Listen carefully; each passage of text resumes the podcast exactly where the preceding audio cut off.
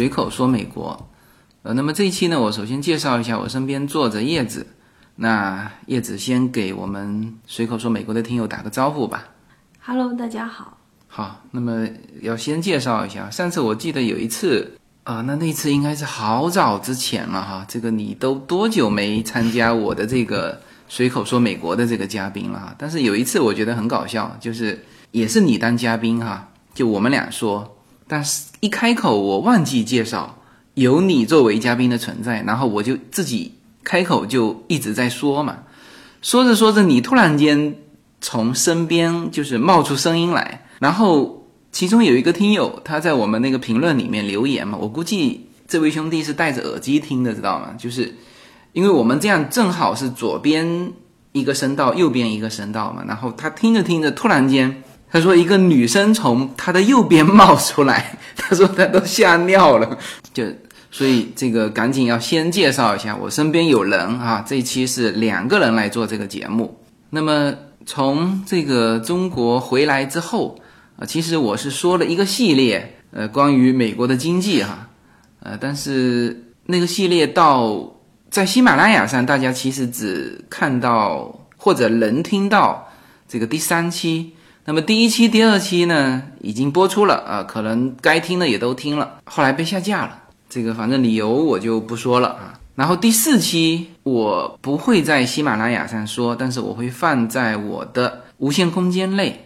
呃，那么所以完整的这四期的内容，如果大家想听的话，那么可以上我的公众号“无限空间”。里面的随口说美国节目是完整的，包括之前被下架的很多节目啊，在我的小程序或者说我的公众号里面的随口说美国专辑里面是完整的。那么 OK，这个这个我认认真真做的这些节目呢，现在很遗憾哈，没有大家没有办法全听到。那目前这种局势呢，我觉得风花雪月是比较好的。啊，所以呢，这个开启我们风花雪月的这个暑暑期档吧。啊，其实暑期已经过了，我们家优娜应该都已经是放假一个月了哈。所以呢，这个风花雪月的第一期啊，就是来聊一聊我们这个我们后院的这些瓜果蔬菜，还有这个室内的花花草草啊，这方面叶子是擅长的。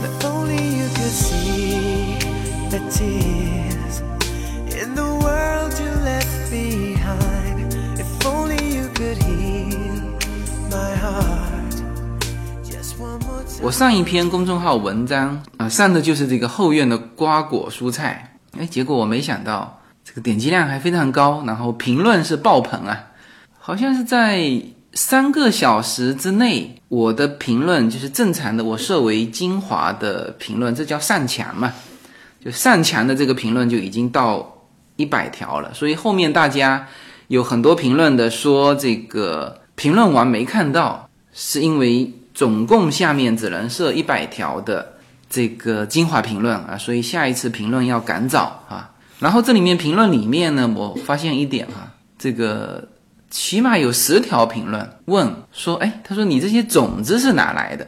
是不是都是从中国带来的？啊，那这个呢，就叶子可以说一下，我们的种子是是是从哪里来的？其实，在美国各种东西的这个市场，他们做的还蛮细化的，我觉得。这些种子在美国都有卖的，就是像 Home Depot 这种地方哈，它卖的就是比较大众化的东西嘛。然后呢，嗯，有一些中国人的园艺店，它就会有卖，呃，或者说中国超市就有卖中国的这种中国人吃的这种菜的种子，像什么空心菜呀、苋菜呀，嗯，它都有卖的。你的意思是说，我们的空心菜的种子？是在美国可以买到的，就是要到一些华人超市和华人的这种园艺呃苗圃里头就有卖了。哦，我一直以为我们的空心菜的种子也是从 Home Depot 买的。没有没有没有，他们没有卖那么细的东西啦。但是呃，就是不同的这种。种族吃的不一样的这种食物，他们可以在自己的那种种族的商店呢，然后园艺店可以是买得到的。OK，那么我们大家去看一下那个公众号文章哈，这个我们现在叫做前院种花，后院种菜，两边种果树。呃，实际上我们的果树，我起码有写了十七种还是十八种，其实还漏了，包括我们的柿子树我漏掉了啊，好像还漏了一种什么，就是哦，还漏掉的一个玉米，玉米不是果树好吗？啊，但也是吃的东西嘛。那玉玉米算什么？它也不算菜呀，它算主食，农作物。啊，农作物对，就是现在基本上我们家这个就经济作物是很发达。呃，这个是种子的问题。那种子，我们家有没有什么种子是从中国带过来的？好像没有哈。有，我们妈带了那个 来的时候带了苋菜的种子，事实上是不可以的，就不可以带种子入境的。但是因为那个种子很小嘛，然后我们他也很小也不可以啊。对他带的很少，他是装在，嗯，这个是教人做坏事吗？你可以说啊，嗯，但事实上是不可以的。但是呢，但是我妈妈说她想带一点，所以她就是物种只控制在我们家花园里 啊。但其实苋菜我们还没有种到地里去，没有没有没有，是是种在一个大的花盆里。对，所以这个物种是绝对不会扩散出去的。他当时是带了一些黑木耳，晒干的黑木耳。然后呢，嗯，就把苋菜种子一起扔进去了，然后密封包装了一下，就带来了。OK，所以就是因为黑木耳也是这种食品嘛，然后可能扫描起来都差不多，反正但是只带了一点点了。美国基本上我们其实中国有的，好像美国都有。我原来一直以为龙眼只有我们福建有。后来，当然，这个其实我这个感觉也是错的哈。其实好像南方很多的省份也都有，广东好像也有龙眼。对对对，但是夏威夷也有吗？哦，夏哦，对对对，夏威夷也有。对，而且他们产这个，因为那边天气也是比较潮湿，然后比较热嘛，闷热潮湿的天气，它都长这个的。对，然后我们家后院也有一棵龙眼树，今年开花了。呃，就像像这种。嗯，比较少的这种树种，好像龙眼呐，或者说是比如说芭乐，呃，释迦不是芭乐，释迦，然后还有这种台湾人吃的那个叫什么莲雾，台湾的嘛，在这里卖的都挺贵的，就是是中国人的这种华人的苗圃里面都有卖，超市比较少，苗圃里头有卖。你说你说是卖了给你种的啊，不是说给你吃的是吧？对对对，给你种的那种那种果树。在华人的苗圃里面都有卖，但是你知道一一棵就大概是十加仑的那种龙眼树，我感觉就十到十五加仑的那种哈，就要卖三百美金。什么叫十加仑的？他是说底下棚的那种大小嘛，也就是大概树的年份、树的大小。他们这边是按多少加仑？五加仑呐，十加仑呐那种，应该是底下那个盆的容量那种，然后大概十五加仑的那种。大概就是卖到三百块钱，像龙眼树，然后像什么一，你刚才说什么东西是三百块钱？一棵龙眼树，一棵就是那那那那我们家这棵龙眼树拿出去卖也可以卖三百美金啊？我觉得应该可以卖四五百美金吧？不会吧，这么贵啊？对，然后嗯，像我们之前砍掉的那两棵那个芭乐，我估计也能卖个三四百美金。对，那棵因为很大嘛。对我们家其实原来有三棵芭乐树，四棵，四棵，砍了两棵，砍了一棵，然后送给了邻居一棵，就移植过去了嘛。呃，对，对我们当时想把它挖起来，想把它扔掉的时候，正好邻居来，他们其实很爱吃我们的芭乐，就是在这边的品种是很多样的，同样的这个芭乐，他们那边的芭乐。就是属于黄色的小的，我们的这个芭乐呢，就属于那个肉很厚的那种，很好吃的那种。那所以这个芭乐树，你觉得也是蛮贵的，是吧？主要看你树的大小呀，比较大的树都贵的。嗯，那我们家两棵的这个枣树也是蛮值钱的。嗯，这个还好，因为只要有 Home Depot 里面有卖，其实都不太贵。就是因为 Home Depot 里面卖的都是通货嘛，只是说它的品种可能就那一两样，但是呃，你知道，其实在这里哈，在美国，你每个地方都有好多苗圃。以前我就觉得说很难生存嘛，因为 Home Depot 里面卖的东西都很便宜，嗯，它有卖的一帮一棵树也不会超过。嗯，最贵了，我看也就是八十几块钱，除非那种是已经长成的大的树，嗯，可能会超过一百块钱，否则一帮的那种小树也就二三十块钱嘛。那其他那些苗圃怎么生存？我后来就是后来院子经常种东西，然后就去逛了一下嘛，我就发现，其实在这里，嗯，它每个苗圃卖的东西都不太一样，嗯，它就是外面的苗圃呢，它就会卖一些比较特别的品种嘛。然后像中国人园艺店呢，他就卖比较中国人吃的，嗯，像 Una 上那个 Summer Camp 的那个卡普里那个大学嘛，它也有大学的苗圃，然后它里面卖的呢，就是豆子，光光豆子就有十几种。什么样的豆子？吃的豆子？对，就是什么雪豆、芸豆啊，长的豆啊，然后还有卖那种日本的豆子，就是那种长得很奇怪，边缘是不规则的，然后一个长长的豆子。就是，然后有红的，有黄的。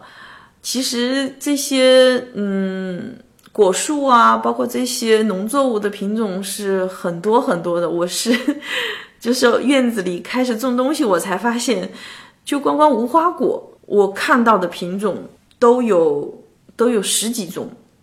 就是有皮是红的，皮是黄的，然后肉是红的，肉是什么各种各样颜色的，然后它口味也不也不一样。它也有专门是来那种可以来烧菜的那种无花果，也有是就是你来吃的比较好吃，因为有的烧菜的无花果它就没有那么甜，会偏酸嘛，就是口味不一样。有我看到就十几种，哇，我当时都愣住了。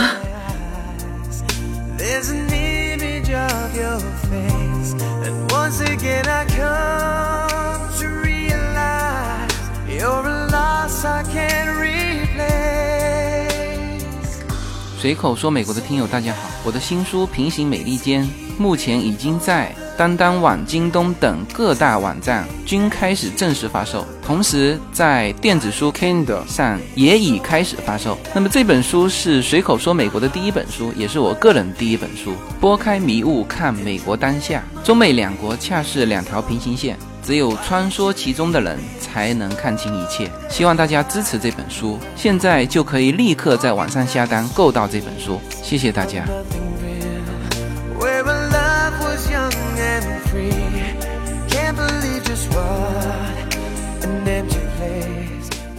因为今年洛杉矶是雨特别多，然后今年呃国内我听了很多人，有的是刚刚过来嘛，就是或者说刚刚回来哈，就是说今年国内其实蛮反常的，包括像云南这种地方，就是云南它到了这个季节，如果下雨的话就会就是正常的，但是今年不下雨就显得很热。其实我这次去昆明，大家都告诉我说今年气候是反常。那我那时候因为第一次去昆明没有感觉。前几天有一个朋友从国内回来哈，因为他家也是在 L A 的，他就说昆明是反常的，就是整体来说，整个国内是偏热的今年，但是 L A 今年是属于气候很好的，就是到了现在这个季节，就这几天。我们中午才感觉热，前几天一个星期之前，我们都还感觉早晚肯定是要加衣服的。呃，中午呢，反正也没有像往年感觉那么热啊，所以呃，就是今年的雨下的特别多，所以我发现今年所有的我们的果树哈，就是属于那种爆盆式的增长。你看我现在看到的，我们的柿子树每年都结很多啦，但是今年这个。这个看的我自己都很感觉很害怕那种，它长得太多了。当然，它在长的过程当中会慢慢慢慢自然的丢掉一些，但我看到的是几乎一个枝。今年不是在 L A 这个花也是看花的人也特别多嘛，因为雨季长嘛。嗯，对，就是在现在，就平时这个满山不长花的都满山开开遍了，对，是吧？现在如果是去那个那个 Mammoth Lake 那边嘛，嗯对那猛犸象湖那边现在还能滑雪，啊，对。就是国庆小长假就有游人还过去滑雪，他到现在那边山上的雪还没特别化好，啊对，因为今年雨季长嘛，那么像我们平时以前不长的，比如说柿子，去年我们的柿子树总共才结了四个柿子，然后那个枝还被小动物，可能是小松鼠还是什么，就是被它吃，它又吃不着，然后把整个枝给压断了。然后去年我们的这个李子树也没长，然后今年的李子。呃，这个现在已经全部收成了哈，呃，当然还有几十棵还结在外面，呃，起码也没有收了七八十个，有一百个吗？就一棵小树结了，树结果都有大年小年的嘛，就是有如果这一年结的特别多，那一般下一年就会比较少一点，然后少一点完，第二年可能又会多嘛，就是它都有大年一年、小年一年这样，不是很那个的，而且有的树可能你要种个七八年它才开始结果，都不一样的。对，因为这一期呢就专门讲这个后院的瓜瓜果果啊，这个也许我们的听友是没有看过我的那个公众号文章的，呃，这是极有可能的哈，因为我发现，呃，我们的听友和我就是听的人和看的人好像有那么一些重复，但是更多的是不重复的，所以我把我们家这个先从果树开始吧，好吧，从这边这个说一圈过来哈，呃。我们家的果树是长在我们房子的两侧，然后呢，呃，前院也有几棵果树哈。前院有什么？有一棵橘子树，橘子树。对，呃，然后我们的后院下面有几棵，一个是是有两棵桃树是吧？对，一棵是那种扁的蟠桃嘛，还有一棵就普通的那种桃树，毛桃的那个样子。哦，对，是不一样的，一个是扁的，一个是圆的。然后下面还有覆盆子，哦，对，下面还有一个覆盆子啊、呃我那天也是在群里面我说这个是桑葚，别人立刻给我发说，哎，这个应该叫覆盆子啊。覆盆子是不是美国这边才有的，还是说中国也有？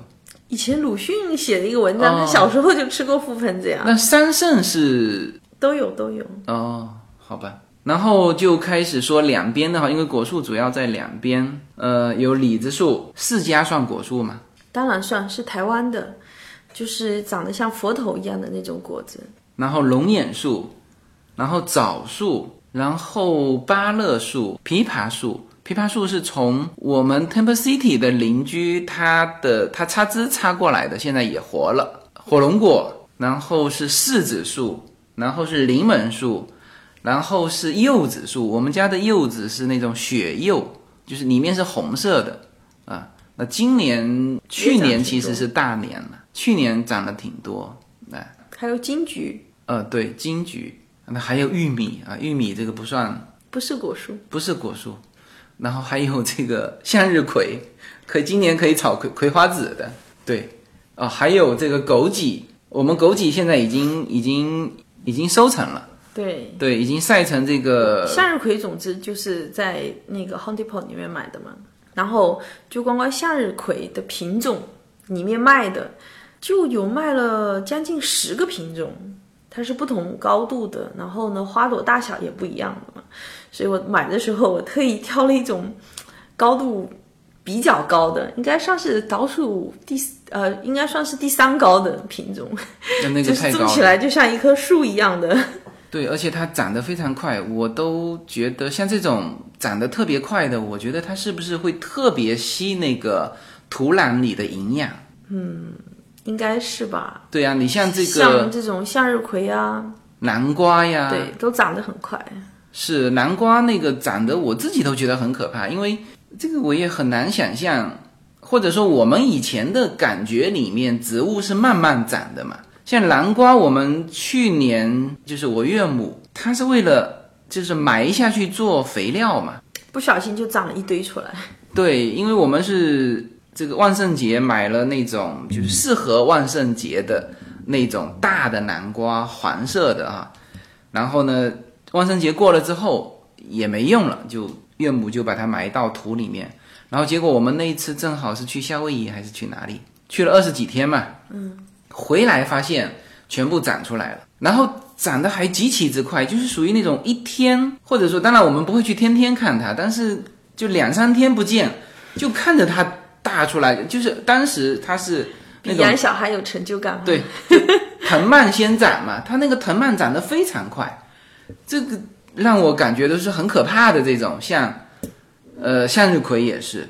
就呼啦一下，它会长到比现在应该是长到一米九到两米之间，是不是？两米多这样。它长得太快了。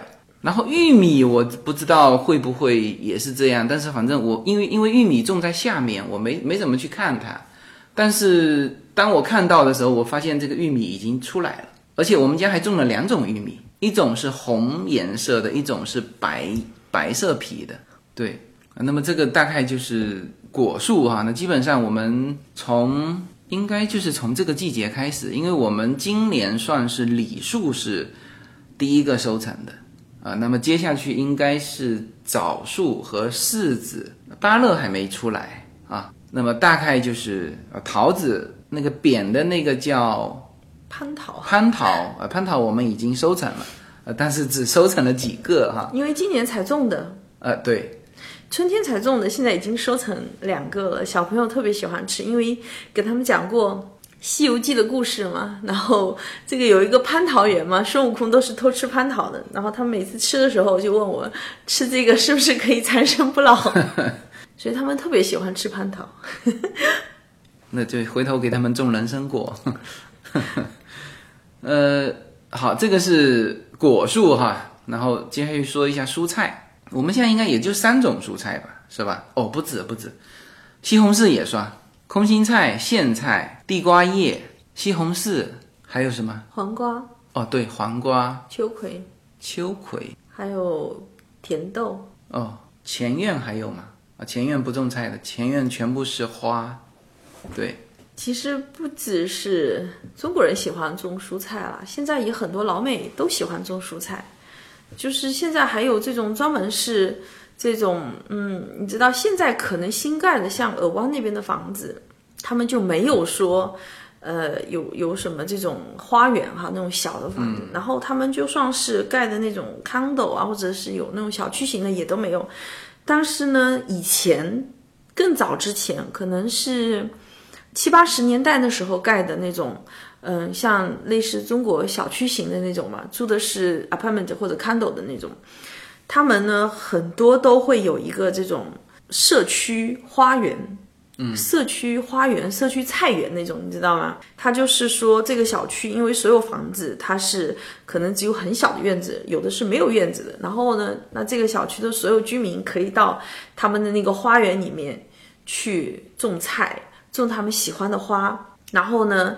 一起一起去，就是呃去养护，然后呢，所有的这些这些东西，然后他们其实都是可以互相分享的。不，那就是也是像一亩三分地那种，就是你至少要先画一片，这是你的。对，谁种的，它就会有一个标签嘛，在那边。但是它是这种，就是等于是分享经济一样，它是可以分享给邻居的。对，他可以分享给邻居，我觉得还蛮好的。其实以前的房子它都会有一个这种 garden，现在好像没有了。但是我我看很多那种，我以前看英国的那种园艺节目嘛，然后我看英国也很多，他们都有这种嗯蔬菜这种经济作物的分享。我看到有一个女的，然后她就是想说。他们这个社区的人能够说能够联系的更紧密，然后他就把自己的前院整个开发出来，就设计成那种大棚，不会吧？不是，就是设计成专门种植这种蔬菜，它是只种植蔬菜，嗯的这种院子。然后呢，他们这个社区的所有人都可以到他们他的他家的院子来，呃，种菜。然后种完菜呢，然后可以大家互相分享，因为你经常你。可能种两个西红柿，你一家人肯定吃不掉呀，他就可以跟邻居一起分享，互相交换。对，这就不错，因为它这种植物成熟收成的时候都是一批一批来的，就是你可能一整年啊，大量的植物是一季或者两季嘛，但是当它产出的时候是非量是非常大的，所以我们去年这个当我们收成植物的时候，很多正好比如说朋友到我们家来，我们都是送他一整箱的 organic 的这个自己种的这个蔬菜，或者是啊蔬菜没怎么送，基本上都是送瓜果啊。嗯，对。自己种的其实还是有差啦。我觉得黄瓜和西红柿为什么今年还种？我就觉得这两种好像是跟超市里面买的最不一样的。就算我买的是 organic 的，我觉得也跟自己种出来的是不一样的。对，这个我有体会的，就是我原来吃那种甜豆，因为你是外面农场种的，常常是它需要到超市的时候，它有一个运输的过程，所以说就不新鲜了，是吧？没有，它采摘的时候都不能在说它已经完全成熟的时候才来采摘，它必须提前提前采摘。比如说西红柿，它必须是没熟的时候才能采摘。对，像香蕉也是肯定是没熟的采摘。很多水果蔬菜它都是不是太熟的时候就必须采摘，因为它要中间有个运输的时间，它要把这个时间算上。然后你在超市还至少要能放，至少能放个四五天吧，因为要销售嘛。所以说你不能让它坏了呀。所以说它是，嗯，所以说我觉得街上买的那个西红柿，它的那个心都是硬的嘛。嗯，我我不知道说可能像中国有一些是那种，呃，你你知道很很本土的那种农贸市场，可能是农民自己拿来卖的那种可能好一点。我觉得在超市买的哈，特别像美国这种，你都是到超市去买的，那我觉得是差蛮多的。反正我就觉得美国的西红柿。很不好吃啊！我第一次感觉是吃那个我们家自己种的那个甜豆，就是以前也吃过这种豆子，但是就是没有那种清甜的感觉。对自己种的那个豆子，嗯，就是你知道老美反正吃外国人吃什么蔬菜都是生着吃嘛，对，包括那个西兰花呀、豆子呀什么的，嗯，还有西芹啊，他们都是直接啃的嘛，直接吃的，嗯。我以前买他们那个沙拉哈，那那种，然后那种甜豆啊什么的，西芹，直接吃的就觉得说不太好吃，嗯，口感不太好。然后自己家种的那个豆子，我扒下来直接吃就很好吃，口感特别好。然后像我们家的很多，像这个李子哈，我们是就是在树下捡的，我们不摘的，就是一定要让它自己完全熟了掉下来。就是每天像捡鸡蛋一样出去捡，就是掉下来的我们吃，因为呃它的皮是很酸的嘛，也不能说很酸，就有点酸。里面是正常的李子，我原来就没有吃过鲜的李子，就都吃那种李干嘛，就是晒干的。但是现在吃这个李子啊，才发现就是把皮削掉，里面是很甜的。所以这个也是刚才呃就是你说到的。可能我们在超市买的都是提前的，肯定的呀，要不然就坏了嘛。对了，然后我们在评论当中也发现蛮多的评论，就说：“哎，这个中国人就是华人在美国的这个后院啊，基本上种菜，但是老美啊，基本上是种花啊，就基本上是这样。那么，当然刚才你也提到了，其实老美也种菜，对，特别是现在，反正你知道，就是提倡这种。这种社区经济嘛，然后其实很多这种，你是说美国也提倡社区经济？我觉得好像这个是，就是人家觉得这是一种联络感情的一种方式。嗯，也不是，就是比较好的利用。嗯，包括像以我我们刚来的时候，我看 Home Depot 里面，它就不是很多说。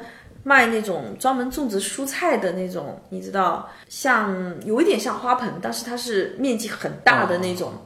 现在它专门都有做，就专门有卖做好的，你拿回家稍微组装一下，就算你在水泥地面上都可以种植。哦，我知道这个。对，其实其实我觉得不是说，好像中国人才种蔬菜，老美不种的。你知道，像很多老美的超市里面都有卖那种。呃，叫做什么堆肥？哦，对，就是说把自己家的那种瓜果皮屑的那种东西嘛，然后它有一个那种专门卖的堆肥箱。我我没有来美国之前，我从来不知道还有这种东西，完全不知道。它就是专门卖的那种堆肥箱，就是把你每一天的厨余，嗯，当然他们厨余比较很少有鱼骨头这种东西，基本上都是可能，呃，就是我蔬们现在菜。所谓的叫湿垃圾。呃，我最近看那个中国国内那啊个垃圾分类，哈对对对什么干垃圾、湿垃圾、有害垃圾和可回收垃圾嘛，是就这就这四种嘛。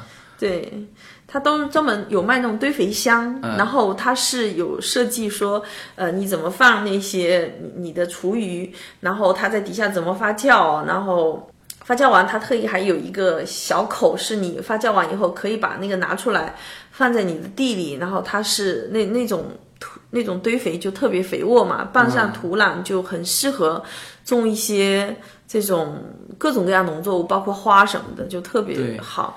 其实我觉得老美他们这种东西很多的，嗯去 Home Depot 一看，就是包括我爸妈，他们也从来没有见过有那么多品种的这种铲子，包括那种耙呀，就是每一个用途都不一样，就品种多到说，就是就农用工具是吧？对，就是要说以前他们那个年代人就觉得一把刀就够了嘛，你知道吧？就是对中式的那种大刀，呃，就所有东西都能切了。可是现在你看超市里面就各种各样的，嗯、细到带齿的呀，或者专门切那种片的呀，然后专门砍的呀，就是各种各样的刀一整排，功能全部不一样。对，那这个是这个倒是是，或者说欧洲过来的，你像德国的刀具，其实说这种组合刀具的，我感觉好像欧洲的组合刀具跟美国的也都差不多。就是每个功能都很齐全嘛，所以我就说，在这种 Home Depot 这种呃很大众型的超市，它有卖那么多不同的工具啊，然后包括各种各样堆肥箱就有十来种。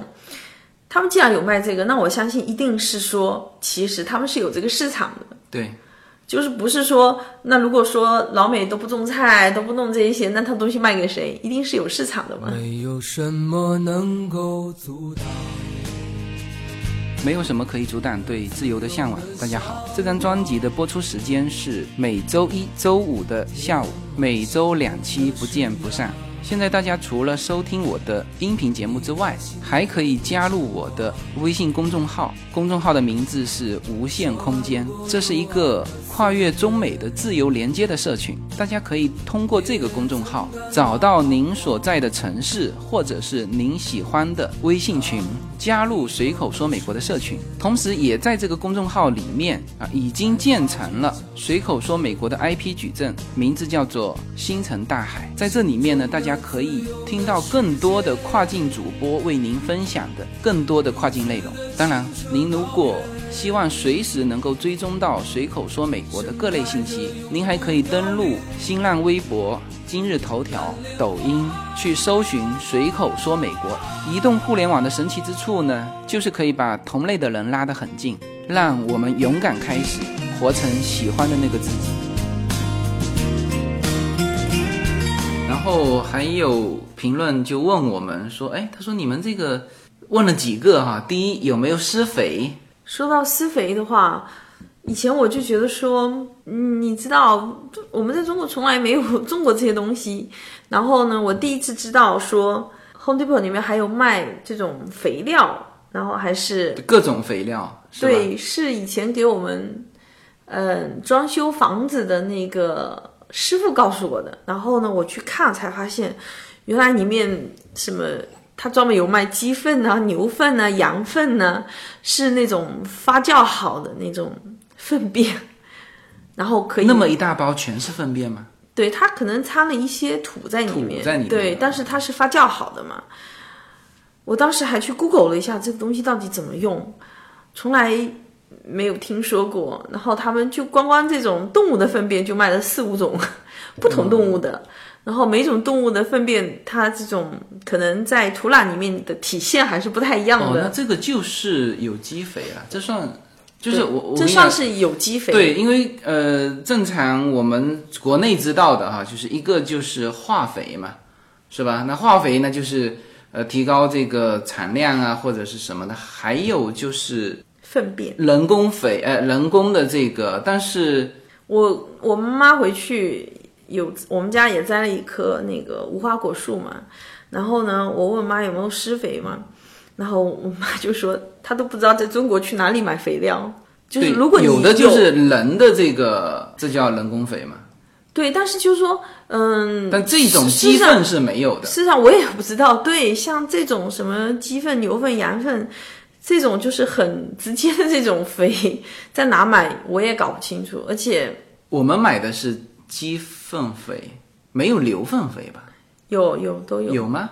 鸡牛还有羊这些都有的，所以说我觉得他们好像有区别吗？有区别的。种出来的这个瓜果口味不同吗？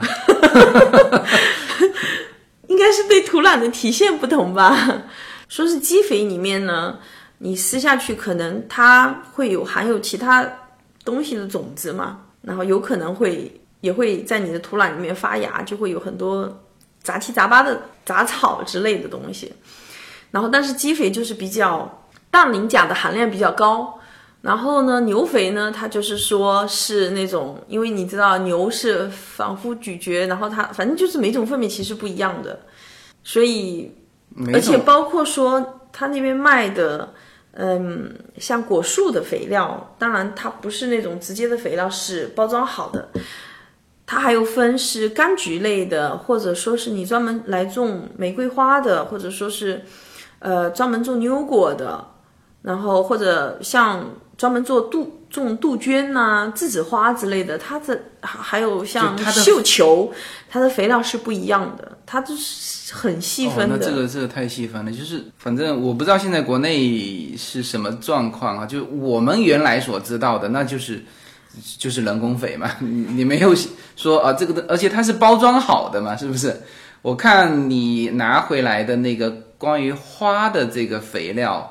它那个肥料，我那时候还不知道这是什么嘛，就是我看它上面有包装，然后有印着各种花，对，我觉得我也可以去当农民了，呃，这是美国农民是要执照的，是吗？是是是是是，所以这个是施肥哈，然后呢，就很多人关心我们有没有打农药，就是杀虫剂嘛。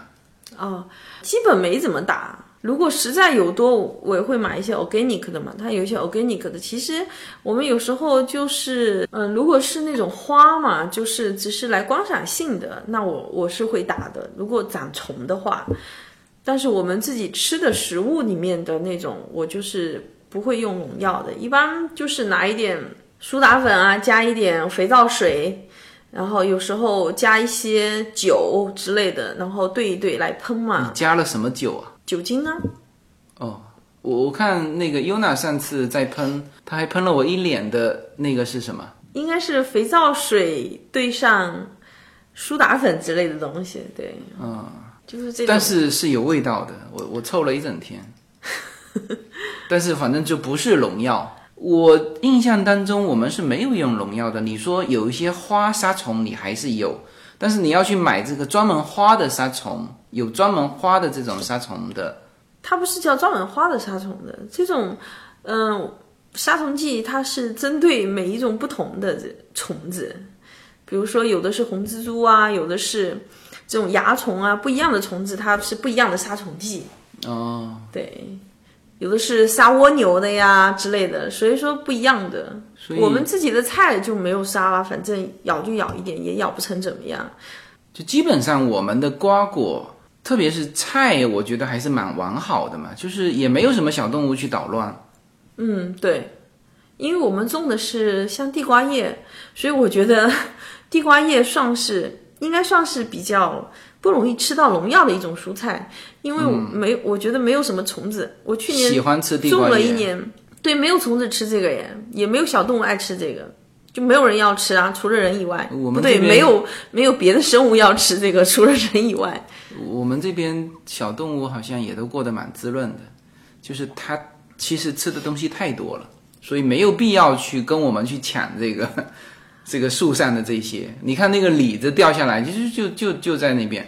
我们的呃，当然柠檬没人吃哈，像我们原来柚子啊，还柚子皮很厚嘛，也没得吃。但是像枣子就很多小鸟爱吃了呀。啊、对，枣子和柿子，都小鸟爱吃的，小小松鼠也爱吃，而且嗯，我们家之前没有种过橘子树，我我朋友家种的一棵橘子树嘛，他说是那种日本橘子树，特别甜。他说原来家里有其他果树的时候吧，小松鼠也不爱吃那个，从来没见它吃。他说有一次早上起来就看到一个很完好的橘子皮放在他的墙头，然后他走过一看，怎么掰的这么好？就是是像人一样一片一片掰起来的放在墙那个那个墙上嘛。然后第二天早上呢，他又早早起来去看了一下，就发现就是那只小松鼠。然后呢，把他们那个熟的橘子掰下来，然后自己在那边一片一片的把皮掰了，然后吃里面的橘子。小松鼠正好用手掰嘛，是吧？对，用它的爪子掰嘛，然后就好好可爱。但也只有小松鼠能这么干。对。但是其实院子里很多乱七八糟的小动物。也没有很多吧，我们我看跳来跳去的，也就是小松鼠。那是你看到的，网上有很多动物。我们还看到过浣熊嘛，也在也在。在前院，浣熊我们这边哪有看到？我我们家院子没有看到，在前院我们看到过浣熊一家。哦，你说浣熊就在我们这边前院吗？对啊，然后还有我还看到过狼呢，卡尤体在路上跑。小小狼，对对，小狼、小兔子啊什么的。啊，小兔子有。对，小兔子经常呢就在这里窜来窜去的。我们这边可能还少一点动物了，因为整个山头都是有居民的嘛，像那种。像你朋友家那种，就是后山，就是都是山，没有人的那种，经常熊啊、鹿啊都会来的呀。呃，我们现在这个前院后院哈，我们是有自动灌溉系统。前院当时我们接手的时候，它就有那个喷淋，后来我们几个喷淋头坏了，我们修了一修，还正常能用。但后院原来它就没有，后来我们是自己。去搞了一个自动灌溉系统，就是我们滴灌的那种，对滴漏的那种系统。其实那种系统我我们用了一年，我觉得也蛮好的。嗯，很好用，很好用，就是它可以设置时间嘛，就是跟那个喷洒的是一样的，喷淋系统是一样的。但是我觉得滴灌的好处是什么？嗯，之前用喷淋的那种哈，我就发现土壤解绑的很厉害，你知道，就是因为它那个水在上面。它要渗上渗到土壤底下的时候，会在上面停留一段时间，慢慢渗下去，它那个土壤就容易结板。嗯，然后我觉得用这种滴灌了之后，我就发现土壤不怎么结棒了。就这套系统，我们当时自己我们两个一起铺的嘛，主干道是我铺的，后面这个最后就是滴漏的这些是你铺的啊。但是我前几天不是我们去我那个律师朋友家里。你知道他后院铺的这个滴灌系统一模一样的，他铺了一万多块钱，我们总共才买了几百块，就是我们是买原材料然后自己铺的嘛。他可能铺的比较像样吧，也就那样啊。那当然他的面积比我们大一点，但是呢，人工贵嘛，这里的人工贵啊，就是因为人工贵，所以说这个美国人个个都是 能工巧匠，什么都能自己做。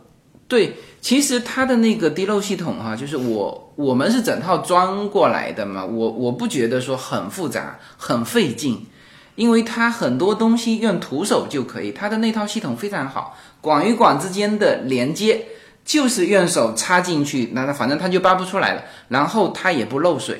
当然很重要的一个就是这种滴漏系统前端要装一个减压的装置。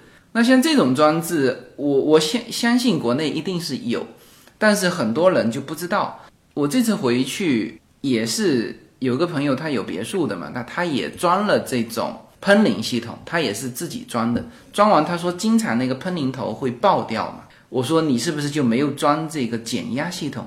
哎，他被我说完，他说是他没装这个减压系统，但是他不知道去哪买。但是我们。当时买那套系统的时候，它旁边其实就配了减压系统，是吧？是另外买的，就定时器和减压系统是包含在这一套的滴漏系统里面的。那是我上 YouTube 看了，研究了好几天，才把设备买回来的。对，就是在美国是这样，就是几乎我们所有的，就你想做什么，上 YouTube 上都能搜得到啊，甚至你。想做木工活啊，打造一个什么大衣柜，你上这个 YouTube 都能搜得到。对，对，YouTube 是一个好东西。之前家里的那个 Delta 的那个自动的那个水嘛，就是那种触碰它可以自动流水的那个水头坏了，然后嗯，当然我们也打电话给那个 Delta 跟他说了我们水头坏了，人家也寄了一个新的给我。我后来想想看，上 YouTube 上去搜了一下，看看能不能自己修，没想到 YouTube 上也有，而且手把手教你怎么修，最后我还把它修好了。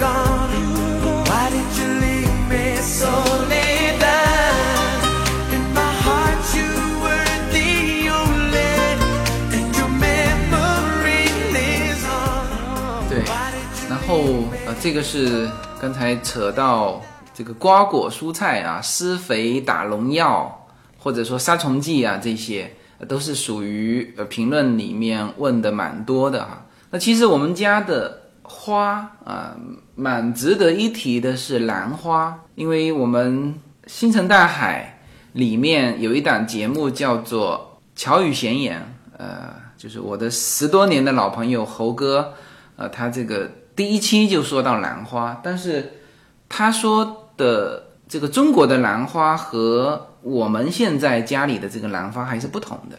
他说我们的这种叫做洋兰，就是就是西洋兰花吧，可能是这个意思。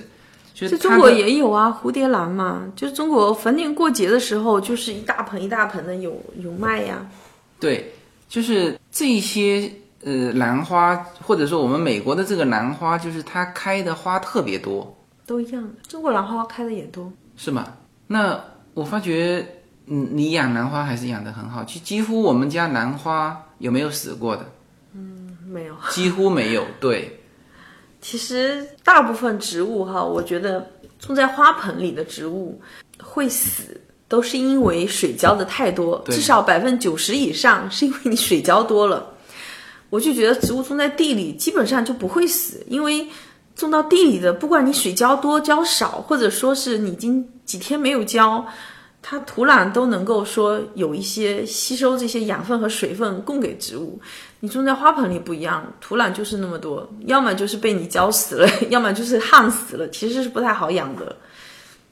但是我觉得大部分都是你太细心了，每天不停的在浇水，然后就浇死了。啊，那就是你养这个这个蝴蝶兰的这个经验，第一就是少浇水，然后呢，我就觉得说，嗯，因为我们有一个阳光房嘛，然后我就觉得说，因为其实我也买过好多种兰花，美国它也很多品种的兰花的。我觉得我们这个阳光房就适合种蝴蝶兰，因为它的那个光线，每天日照的时间和那个玻璃射出来的光线，我发现只有蝴蝶兰呢种在室内，种在我们的阳光房，它开花开的特别好，隔年它复花的时候还开得很好。嗯，其他的兰花我们种在这里，我养在这里，它没有死，但是呢，它也不开花，因为阳光光线不够。嗯，所以，所以说我后来都只买蝴蝶兰了嘛，就是你说的洋兰。其他的兰花呢，其实有的兰花是应该要摆在室外，可能一点树荫底下，它需要的日照更强烈或者时间更长一些，它才能第二年才能开花。其他的其他也有开花的，但是蝴蝶兰开花复花复的最好了。所以我觉得要养好，一个是说就是光线嘛，然后就是水嘛，水，对，水不要浇多了。其实我发现蝴蝶兰是最容易养的。我们当时出去旅行了二十天，其他好多植物都死了。我我都搬到车库里放嘛，因为我们不在家，没有浇水，所以也不想说它会水分蒸发的很快嘛，所以当时我全搬到车库里去了。然后有的是就是拿一个盆，里面盛了很多水，等于是半个盆泡在水里，但是回来还是死了。只有蝴蝶兰，我连水都没泡，就扔在那儿。二十天以后回来，它还好好的，完全就就像说没什么事似的。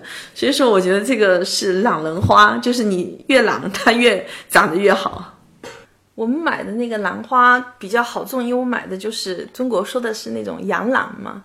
洋兰其实是那种气生根的兰花，嗯，跟中国的那种传统的兰花是不一样。中国传统的兰花是种在土里的嘛，呃，那种像蝴蝶兰呐、还有一些你看的，就是经常会有从它的枝或者叶有长在不是土里的那种根的，都是那种嗯、气根的兰花。那种兰花其实我觉得哈，是比中国传统的兰花好种很多，因为它本来就不是长在土里的。它是等于是很多是长在那种腐烂的树上，因为我们去夏威夷的时候，你记得吧？就是夏威夷是很适合兰花生长的。我们到那个森林里面，就是嗯，不是说是那种室内的公园，你记得吗？是一个海边，然后就是在海边的一个小森林里面的步道，到处长满了兰花，是野生的。根本就不是人家种在那里的，然后吊在树上。我们当时还参观了一个，呃，兰花公园，也是室外的。所以夏威夷其实是我觉得应该是特别适合兰花生长的地方。所以，呃，我觉得像这种气生根的兰花哈，我们常种的这种其实是比较容易说。嗯，种在花盆里的那种，或者说是你随便绑在那种木头木板上哈，它都可以。你喷喷水，平时喷喷水，经常喷喷水就好了，是很容易养的，比中国传统兰花好养很多。对，这个其实美国这边还有很多，像我们院子还种了水仙花。对，水仙花种在土里的，你当时水仙花是从哪里搞到的？这个就是超市 Home Depot 华就有卖啊华人的，超市还有 Home Depot？就有卖。它而且它有卖中国那种白色的香的水仙花也有，然后那种黄色的，我看黄到黄色的很大朵的也有，对，嗯，它那种我不知道是不是叫水仙，但是叶子和花都很像嘛。中国我觉得没有种在土里，可能是因为说觉得土脏呐、或者说在家里摆的不方便，因为大部分都是在室内的嘛。其实水仙花，如果说你种在土里，嗯，因为我觉得南加它的那个就是它的那个，你知道，就是在美国，它会你去买花的时候，它一般在花盆底下都会有一个表，就是美国有划分很多区，比如说像在纽约那边，它有的植物就不适合种，因为冬天会下雪，太冷了。嗯。然后呢，有的植物呢，比如说像樱桃，它就需要说冬天冷到一定的温度，它第二年才会再开花结果。但是如果你没冷到那个温度，它当然也是活的，但是它就不太容易开花结果嘛。然后它会给你一张表，其实加州的时区还是蛮好的。嗯、水仙种在土里，每一年都它都能开花，而且能复花，就不是像你知道我们以前在中国的水仙花那个底下那个、像蒜头一样的，它那个那个花球种完可能就扔了嘛。你你第二年你再泡在水里，它也不不会不可能再开花了嘛，因为它的那个水里面的养分不够。当你种在土壤里面的时候，它养分足够，它就每一年都可以重新开花。其实还是要 所有植物还是要土地它才能长得好。其实我们家除了这个，因为后来我只买这个洋兰，就是蝴蝶兰，是因为在我在这个屋子里只不要去操心它，你有空的时候喷喷水，可能十天我才会喷一次水或者浇一点水，它就能开花，而且都能活得很好。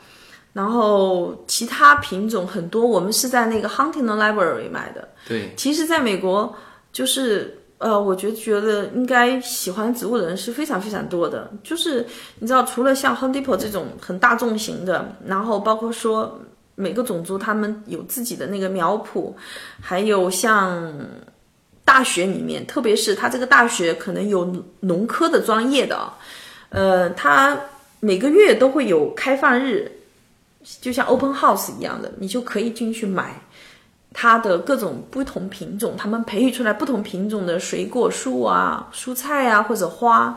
然后呢，包括像 Huntington Library 这种哈，就是植物园，他们每一年也会，基本上我觉得好像每个月我都有看到，他们都会有 open house，然后会把他们培育出来的一些新品种或者不同的花买来。其实我们家兰花的种类蛮多的，只是很多是我。嗯，买来之后它没有再开花，因为它是要放在树荫底下的嘛，我就不想搬来搬去，所以没有放在树荫底下，阳光不够，它就没开花。所有你要开花植物，它阳光都是要够的。你能开花结果的，它必须都要有阳光，阳光不够，所以它不开花。其实各种兰花的品种在美国这里是很多的，我相信应该是不亚于中国。嗯，因为当时我在哈尼的那边，它每年都有兰花展，里面就好好几排各种各样不同的兰花，然后有的反正完全就叫不上名了，不知道是什么。后来我挑了几种回来嘛，兰花在美国是蛮受人喜欢的，因为我不仅是在我们在亚利桑那州的对那个植物园，它专门不是有一个植物厅是室内的，它的那种就是潮湿的空气比较闷热的那种环境嘛，一整个植物厅里面全是兰花，你记得吧？是的，是的，是的，嗯所以品种是还是蛮多的，特别是要有这种，如果你想要有一些可能比较稀有品种的兰花，你就必须是到，你不可能是到 Home Depot 这种地方能买到，你就是要去这种像 Huntington Library，各就各种比较知名的卖植物园蛮，蛮贵的。对，因为它很多是自己他们自己杂交出来的，像我们家有好几盆，它上面而而且它不仅卖的贵，而且卖的好，就是说一出来不管标什么价格，立刻被人分抢走。对，它那个标签上是有写着，它是由哪两种品种的兰花杂交成的，就是甚至它的嗯爷爷奶奶是谁，它的父母是谁，它就是有一个牌子告诉你，它这个这个兰花，它可能最原始的那个它的爷爷奶奶、爸爸妈妈分别是谁，它是怎么杂交成的，它有一个牌的，有有几种上面都还有插着那个标签的，但是它那种兰花不是大众品种，它。像那样的兰花，它就是需要说，嗯、你去养护它，它才会开花的。它有需要一定的光线强度，需要一定的这种年份，它才会开花，就是需要养护的。嗯好，那这个时间差不多了哈。呃，那么关于这个花花草草、瓜果蔬菜，我们其实也是点到为止啊，因为其实在美国，呃，这种园艺，因为我在去就是别人家拍卖的那个，就是 estate sale 的那个里面，其实我看别人的旧书哈，就是园艺类的这种书，在几乎美国的家庭里面，它都有一席之地。就是家家户户它都有园艺类的书籍啊，那些书籍大多是彩色的，而且就是它其实还不叫园艺啦，它真的是叫花园。因为都有院子嘛，对。所以说你自然而然会去装点它、打点。其实美国的园艺装修哈，你室外的那种园艺上的装修，其实比室内贵很多，而且它有专门设计园艺的那种，呃，有的是那种专门园艺的设计师嘛，嗯，嗯，收费很贵的，因为我以前很喜欢看英国的一个园艺节目，然后他那个里面的那个主持人就是反正他说是英国最知名的一个园艺专家嘛，呃，然后就是他的设计费就是超贵的，在美国也是一样的，嗯，就是他有一个室外的装修，包括帮你设计院子的园艺，如果是说你挺知名的，它还是不便宜的。对，那么像，呃，像我们 adult school 里面哈，就是它除了这个所谓的什么护理这个专业很多人报之外，好像这种园艺类的也有这种课程，所以我想这个应该在美国是蛮蛮受欢迎的，也而且也蛮实用的一个一个门类吧。我们不不能说专业哈，这是但实际上在美国这一些还是有它的市场的。就是包括我刚才说的，美国的农民是有拿执照的嘛？年纪大的一些老美，我觉得他们对园艺都是有一些研究的。像以前我们那个邻居，那个嗯，我感觉应该有六七十岁了吧。我知道他就是他不是说有拿执照是什么啦，就是退休以后，他就很喜欢专门帮人家去照顾他的院子。他除了照顾自己院子照顾的特别漂亮、特别好以外，就是嗯，他喜欢照顾院子，所以说他经常是去帮别人家，他也帮别人家，也是个白人。就去帮他们打理他们的院子、植物什么的，当然是可能认识的，或者说是别人介绍的嘛。嗯，然后就是赚一些退休以后的一些外快。啊，是吗？这个对，有很多很多年纪大的白人，他们很喜欢做这个的。除了打理家，他也愿意帮别人家去弄的。然后有时候帮别人家修修水管呐、打理打理院子，种一些玫瑰花呀什么的，他们都很爱的。好吧，那么时间关系，我们就先说到这里啊，这期就先到这里。可能关于这个话题，我们还会有一些延续，呃，但是时间关系，这一期就只能先到这里。好吧，那么这期呢就先到这里，好，谢谢大家。谢谢大家。